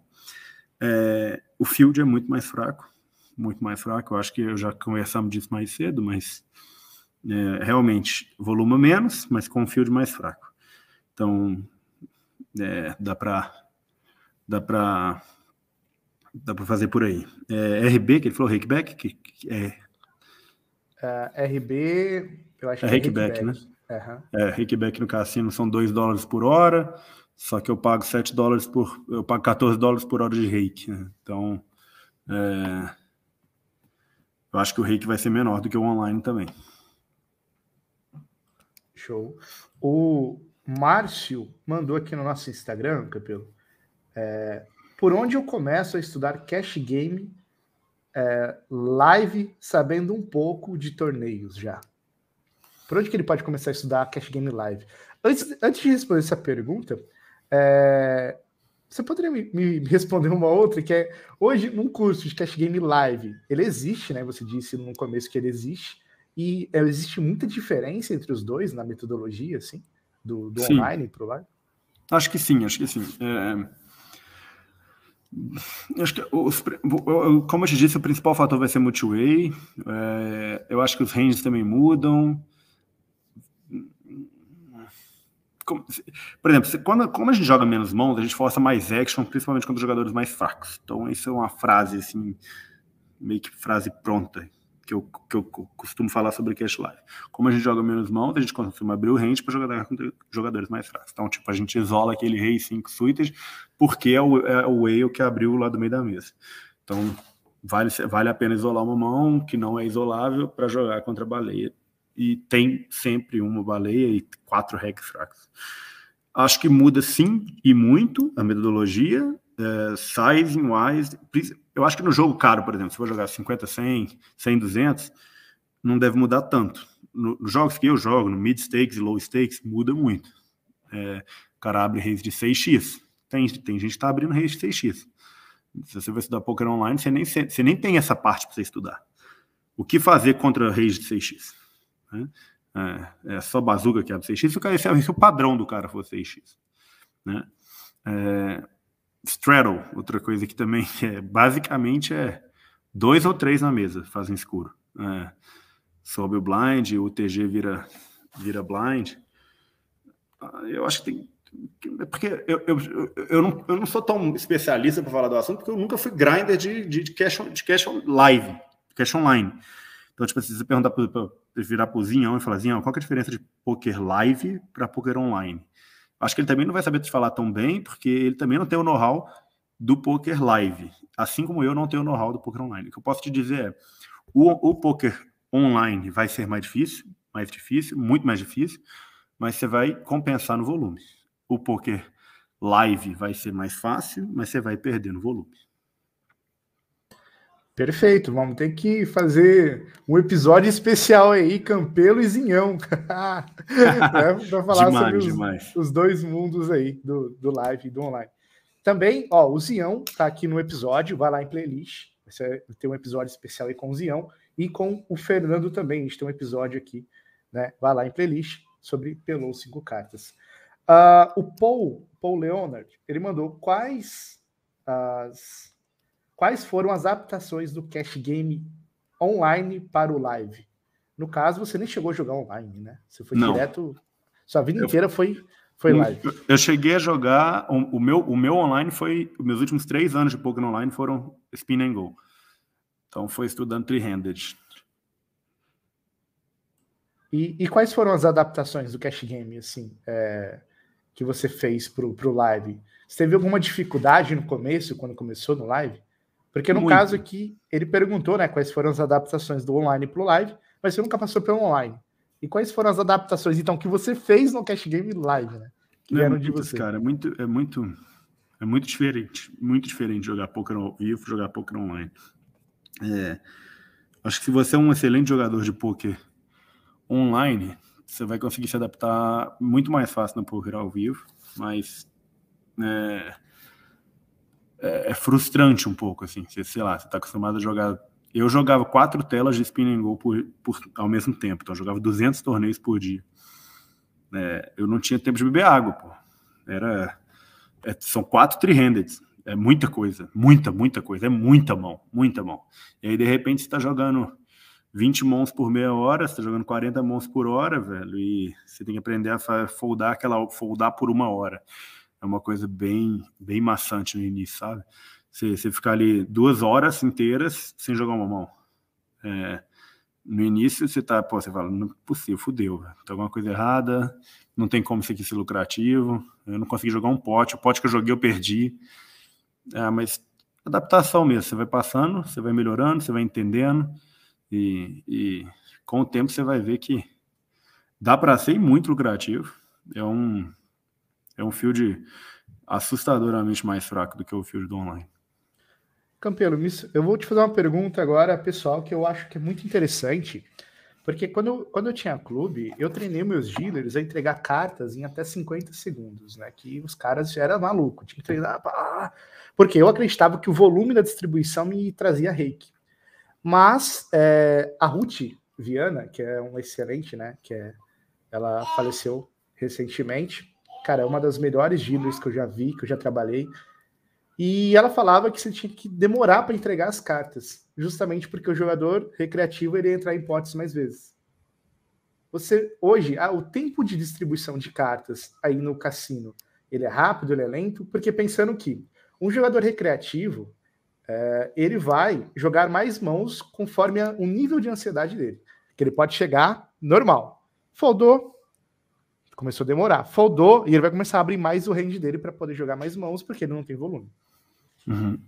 Você acha que isso, né, esse tempo de distribuição, aí ele já você consegue pegar o jogador? Você, como que você vê? É rápido, é devagar? É, como que você analisa? Esse, igual você falou, duas horas sem jogar uma mão, né? Bom, eu acho que é, quanto mais rápido, eu acho que a, a a proporção vai ser, direta, é, vai, vai ser diretamente proporcional mesmo. Tipo assim, quanto mais rápido, quanto mais mãos o recreativo jogar, mais fácil ele errar. Então eu acho que quanto mais rápido, melhor. Isso aí eu acho. É, tem baralhador, então fica bem rápido a distribuição de cartas. O cara só pega o baralho, corta e dá. É, corta e entrega, corta e entrega, corta e entrega. Então as mesas com embaralhador fica bem rápido a distribuição. É, eu acho que, por exemplo, o cara vai se ele receber, por exemplo, 7-2, 7-2, 7-2, 7-2, 7-2, e aí no oitavo 7-2 ele resolve jogar, tudo bem. Isso faz uma, um, algum sentido a gente falar, pô, vamos demorar mais para dar a carta, porque ele vai acabar jogando aquele 7-2. Mas se dá rápido, ele recebe 7-2, 8-4, 9-3. 9-3 ele já vai jogar, porque é muito melhor e, e, e dá mais oportunidades para que ele erre, entendeu? Então, acho que quanto mais mãos o recreativo jogar, mais mãos ele vai errar, mais lucrativo o, o profissional vai ser. Então, para mim, quanto mais rápido o dealer, quanto maior, mais rápida a distribuição de carta, melhor. Pô, sensacional. É, o Eu Ribamar mandou uma pergunta que é quanto de capital é necessário para passar seis meses em Vega jogando Cash Game Live? Cara, depende do seu nível de poker, né? Eu, quando eu vim para cá, eu vim com 10 bains e eu acho que se é um, um jogador bom, eu acho que não precisa de mais de 15 bains. É, acho que o jogo, para jogar um 3-2-5, tá? Então, é, para jogar um 3-2-5, se você trouxer 10 bains, 10 a 15 bains e tiver um, tiver, souber, né, ter um, ter um, um uma bagagem, souber, souber jogar e tiver estudado e tal, Acho que eu nunca tive uma down swing de 10 bains em quatro anos seguidos, né? Nunca tive 10 bains seguidos. Eu acho que 10 a 15 bains é, faz trabalho bem feito. Você acha que se um, por exemplo, se uma pessoa que tem um nível intermediário aqui, né, de, de NL, fosse morar no, em Las Vegas e jogar, qual limite você aconselharia para essa pessoa começar aí? Eu, eu, eu, acho interessante começar da base. Eu, eu vim para jogar um 2, depois de seis meses eu comecei a jogar um 3, depois de um ano e dois, três meses eu comecei a jogar 2-5 e agora depois de dois anos eu estou jogando 5-10. É, eu fui subindo a escadinha, não pretendo parar, quero jogar 10-20, quero jogar 20-40, quero continuar subindo a escadinha, mas é bom serrar lá num 2, né? É bom serrar num 3. E, e quando você se testa a, a, a sensações extremas, tipo, é, chegar o, o cara ganhar um pote, gritar na sua cara, né, rir do seu, da sua cara quando ele acerta o rive, passar por situações chatas e tal, que vai ter que passar, cara. Vai ser experiência, vai ter que passar por situações merdas quando você tá jogando Poker Live, assim como situações muito boas. Mas para ganhar casca, para ficar experiente, eu acho que tem que começar pela base, tem que jogar, um 2, um 3. Acontece com frequência, o cara ganha um pote e fala, ah, gritar muito, assim. É? Muito, muito, muito, muito mesmo. E eu adoro, né? Porque se o cara tá fazendo isso, ele não é, não é regular. Então, se esse cara, esse cara que faz isso é o cara que vai doar dinheiro. A gente tem que deixar ele gritar. Pior é isso. Tem que, porra, nice hand, jogou demais. E Pô, o cara tá lá simplesmente cagando riva.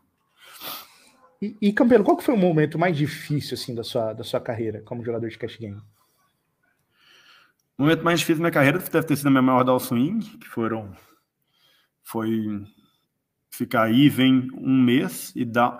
Fiquei, eu fiquei tipo menos três bainhos no mês, e vem no outro, e menos dois bainhos no outro mês, no final do, do, do complexo. Então, fiquei três meses sem receber nada. E, e, aí começa a questionar, né? A gente começa a questionar o que está acontecendo, onde que eu estou errando, por que está acontecendo isso, por que está acontecendo aquilo, sendo que foi realmente uma, uma, uma downswing normal, uma downswing de oito bains que eu tive, foi a maior, só que demorou uns quatro meses total. Só que esse tempo foi bem ruim. Esse tempo foi bem ruim porque começa o questionamento: será que é isso mesmo? Será que faz parte? Será que é normal? E serve de aprendizado, né? O mega Essa normal, swing, você continuava o teu volume normal, assim? Jogava seis, seis por semana? Dava uma diminuída, faltava confiança, era mais foda de jogar. É, é ruim, né? Mas estava lá, estava lá presente. E o que, que você fez para sair dessa, Campelo, desse momento assim? Estudo, muito estudo. O estudo, às vezes, reestudar algumas coisas, por exemplo, eu cheguei, igual eu te falei, eu cheguei num ponto que eu não tenho mais o que estudar de fontes, é, tipo, curso online. Então, não tenho mais onde estudar. Ou eu vou pagar um coach, um, um, um V1, ou eu vou ter que estudar sozinho. Então, é, re, readquirir, pegar um, um spot que você já sabe, mas estudar ele de novo, ele não vai te acrescentar em nada naquele momento, mas ele vai dar uma confiança para você jogar aquele esporte quando você, quando você se, se vê naquela situação na mesa. E eu acho muito importante você estar tá confiante para tomar uma decisão no poker. Então, gira muito em torno disso. Você dá aquele rei sabendo que é bom, você tomar o call, perder, mas saber que aquela decisão foi tomada correta. Quando a gente entra na Down Swing, é muito comum a gente questionar as nossas decisões e não pegar spots duvidosos. Então, tipo assim, ah, era, esse, essa mão é check raise nessa broca, mas eu não vou dar esse check raise porque eu estou num momento difícil. Não. Você tem que continuar. E se é mais EV check raise, vai dar check raise.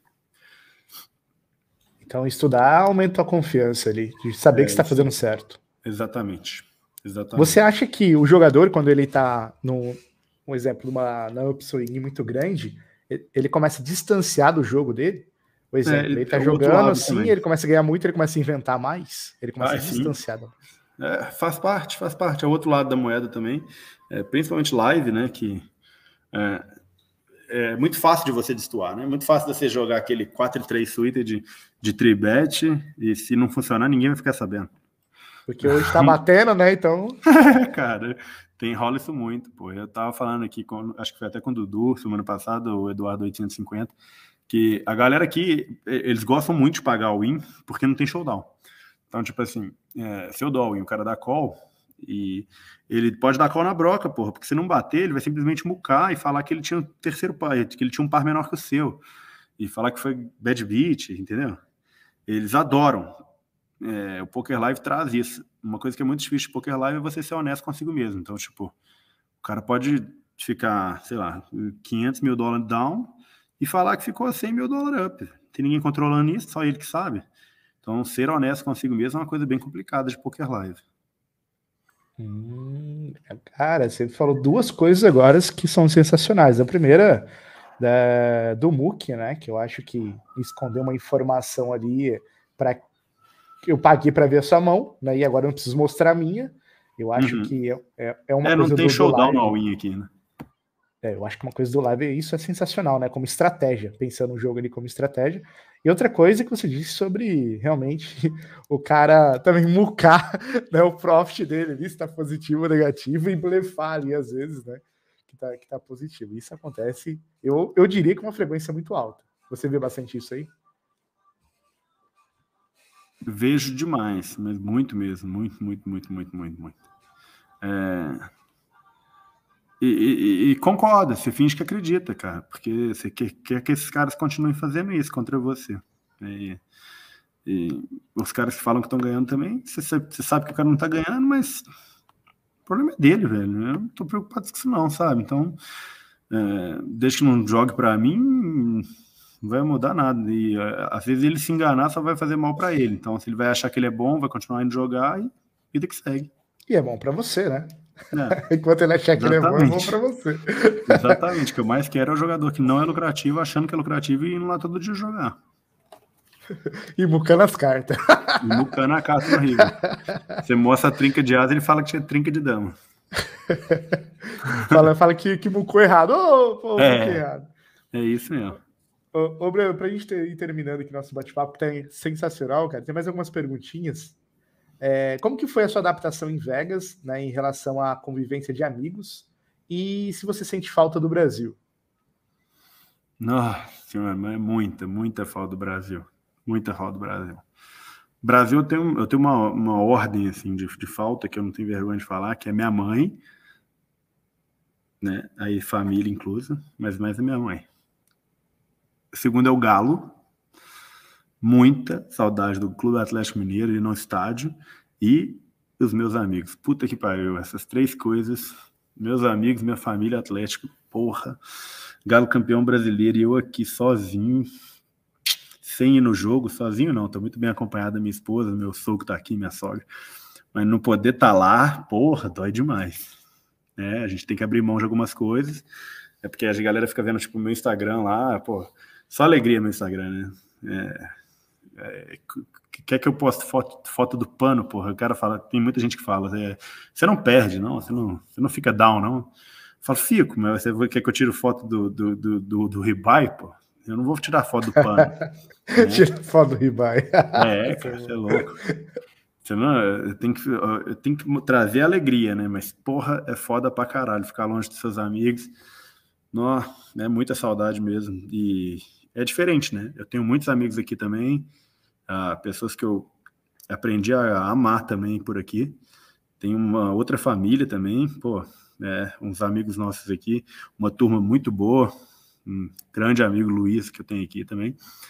Mas é, o Brasil está no coração, né? É muita, muita, muita saudade mesmo.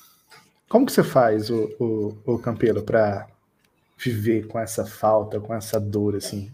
São distância. escolhas, né, Drauzio? Acho que são escolhas que a gente faz na vida da gente. É, tudo é uma balança, a gente tem que pesar, a gente tem que ver o pró e o contra, tudo na vida da gente vai ter pró, vai ter contra, e ver se vale a pena. Se tiver valendo a pena, é isso que tem que ser feito. A gente vai sempre ter que abrir mão de alguma coisa para ter outras. Então, nesse momento da nossa vida, eu e minha esposa optamos por essa vida e em breve a gente deve voltar ao Brasil no final do ano que vem, meio do ano que vem, para visitar a galera e tal, e voltar para cá. E não me vejo morando em outro lugar agora, minha vida, vejo ela aqui em Las Vegas para sempre. Então, acho que nossa escolha foi feita, abrimos mão de algumas coisas, mas é, é a vida, né? A gente não pode ter tudo que a gente quer, infelizmente. Sensacional. O Humberto mandou aqui no Instagram é, dicas sobre dar um tiro em limites mais altos. Gosto, gosto bem, sabia? Gosto bem. Eu acho que o move up tem que ser feito dessa maneira. É, eu acho que o move up depende do tiro. Eu dava também. É, você joga um 3, por exemplo, você vai criando BR, criando BR, criando BR, você deu aquela gordura, você faz duas sessões no 2.5. Aí depois você volta para um 3. Aí vai, vai, vai, e duas sessões no 2.5. Depois volta para um 3. Até, até você mover de, de, de, vez, né? Então, eu gosto do, do tiro, assim, acho importante, com consciência, né? Você não vai dar tiro quando você estiver down, né? Dá tiro quando você está up. E eu acho e com table selection também. Você vai escolher aquela, pô, tem um cara fraco ali na 510, vou jogar lá e tal. Eu fiz isso em todos os meus move-ups e, e super aconselho. Mas você diz que um tiro ou uma metralhadora? Porque tem o cara não. que não sabe, né? Ah, é, o cara vai dar um tiro, tiro lá tiro e começa a fazer ribai ali e começa... Aí fudeu, aí fudeu. Tiro de Como que você poderia conciliar, assim? Tipo, um cara, pô, eu tô, eu tô up. Tem alguma porcentagem do, do valor que eu poderia dar nesse é, tiro? É uma. Por, dois você, você faz uma meta, tipo, sei lá, assim, é, vou fazer 10 bains, hum, vou fazer 10 bains, quando eu fizer 10 bains, o, o resto que sobrar no mês, acima desses 10 bains, vai servir para tiro no mês que vem. É uma. Né? Criar uma meta e usar no, até para você se incentivar a trabalhar melhor para que você possa dar seus tiros. Hum, sensacional. O, William perguntou aqui: é, hit do ME, o que mudou na sua carreira? Ah, o, o, conforto só. É, acho que foi o único, único, único exclusivamente o que conforto. foi esse hit do ME, o campeão? Ah, o hit do, do, do Main Event WSOP. Eu fiquei em 48 no Main Event. Uh, pagou 136 mil dólares. Uh, foi, foi a melhor sensação da minha vida de poker, eu acho que foi essa. Foi demais jogar o main event, pô, demais, que torneio fenomenal. Acho que todos os jogadores de cash game deveriam ser obrigados a jogar main event WSOP. É, mas acho que mudou o conforto. Meu move up já estava feito, eu já ia dar o um move up para 510 dentro de, talvez não naquele momento, mas dentro de dois meses. E eu resolvi dar esse tiro no main event mas com cota, né? Então, o, o 136 mil dólares não ficou tudo para mim. É, eu vendi 60% de cota, comprei 40% só. Ainda tem imposto para pagar, então não foi ele que me fez subir e não me trouxe de volta o amor pelo MTT, que eu nunca tive, para te falar a verdade. Não gosto mesmo de MTT, mas o, o evento em si é um fenômeno, é demais. E a confiança, né? Acho que a confiança também aumenta bem. Se chegar em 48 de 6.600 pessoas inscritas, foi, foi bem legal. Jogando na mesa de caras tão fodas também. Joguei com Jason Kuhn, joguei com Moneymaker, joguei com Chance Cornucci, com Nick Petrangelo, joguei com caras, pô, cada cara fenomenal. É, eu tenho que fazer uma pergunta, né? Que eu acho que é necessário te perguntar. É, por que você, como jogador estabilizado hoje no Cash Game, por que você decidiu jogar um torneio como esse? Porque era o main. Eu acho que era sonho. Eu falo até um pouco disso nos stories. É, era sonho mesmo. Era, era, era vaidade. Era meu sonho jogar o main event da WSOP. É, foi inclusive o único evento que eu joguei. É, é, e a estrutura. A estrutura favorece bem jogadores de cash game, porque eu acho que ela favorece bem quem é bom deep né? Eu falo que eu cheguei o dia 1, 2, 3, 4, 5, 6, eu joguei dia 6 também. 1, 2, 3, 4, 5, 6, eu cheguei com mais de 100 blinds. Então, eu fui ficar short no dia 6 à noite. É, e eu acho que, eu acho que pós-flop tava delicioso de jogar. Delicioso de jogar. Pô, sensacional. A gente tem mais uma perguntinha aqui, que é do, do Ítalo Santos. O Ítalo perguntou, Campelo, qual a frequência de blefs jogando cash game cassino? E ele diz: Eu penso que cash game os blefs passam mais. Existe isso? Tem alguma relação? Cash game? Os blefs passam mais? Isso, em cassino. Ó. Qual a frequência de blefs jogando cash game em cassino? Ele, ele acha que passa mais blefs jogando em cassino.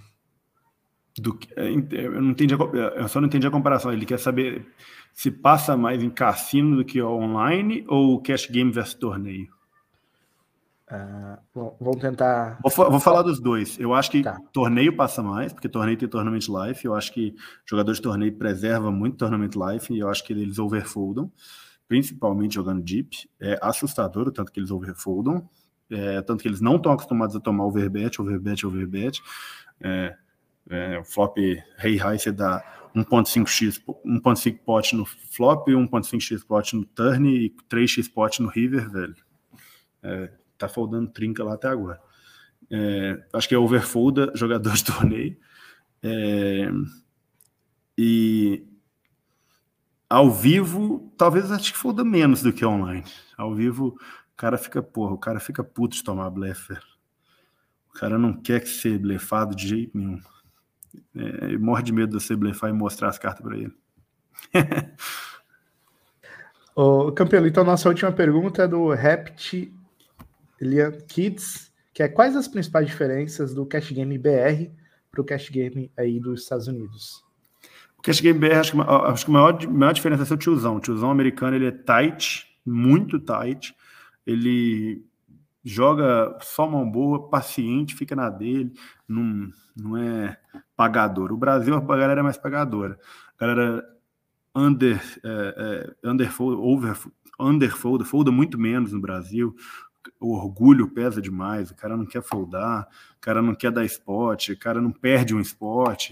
O Brasil o Brasil é como se você fosse jogar, pô, joga tight no Brasil e over blefe nos Estados Unidos, eu diria isso. O brasileiro não gosta muito de foldar, não. Não leva desaforo para casa, né? Não leva, não. Ainda mais no live, olhando no seu olho, porra. Aí se você blefar o cara, o cara nem dorme, porra. Ele prefere perder, te pagar, beleza, mas dormir do que foldar e não dormir. Pô, Campilo, sensacional essa nossa conversa hoje. Pô, fico muito Pô, feliz demais, de ter aceitado demais, esse nosso convite. E como que a galera te acha nas redes sociais? Você tem algum canal? Como que os nossos ouvintes podem saber mais sobre o seu trabalho, sobre a sua trajetória, sobre Las Vegas? Então, arroba Campelo Vegas Instagram. É, só faço por lá mesmo, não tem, não mexi em nenhuma outra rede. É, e cada vez eu tô postando mais, cada vez levando mais a sério, tô gostando demais de fazer isso. Tava de férias agora, seis dias no Texas e amanhã já tô no pano. E entra lá que action, action, action. Meu Instagram tá, tá divertido. É poker de manhã, cerveja à tarde, depois poker à noite, poker é só poker e, e conversa fiada e é demais lá. Vocês vão gostar. Campelo vivendo o sonho né, do jogador de cash game, aí, morando em Las Vegas, né? cerveja à tarde, jogo a qualquer hora ali, morando em Las Vegas. O, sonho, o que eu posto é o sonho. ô, ô Campelo, é, se você pudesse deixar uma mensagem aí para nossa comunidade do cash game, qual seria essa mensagem? Eu admiro muito vocês, todos jogadores, principalmente jogadores de, de online.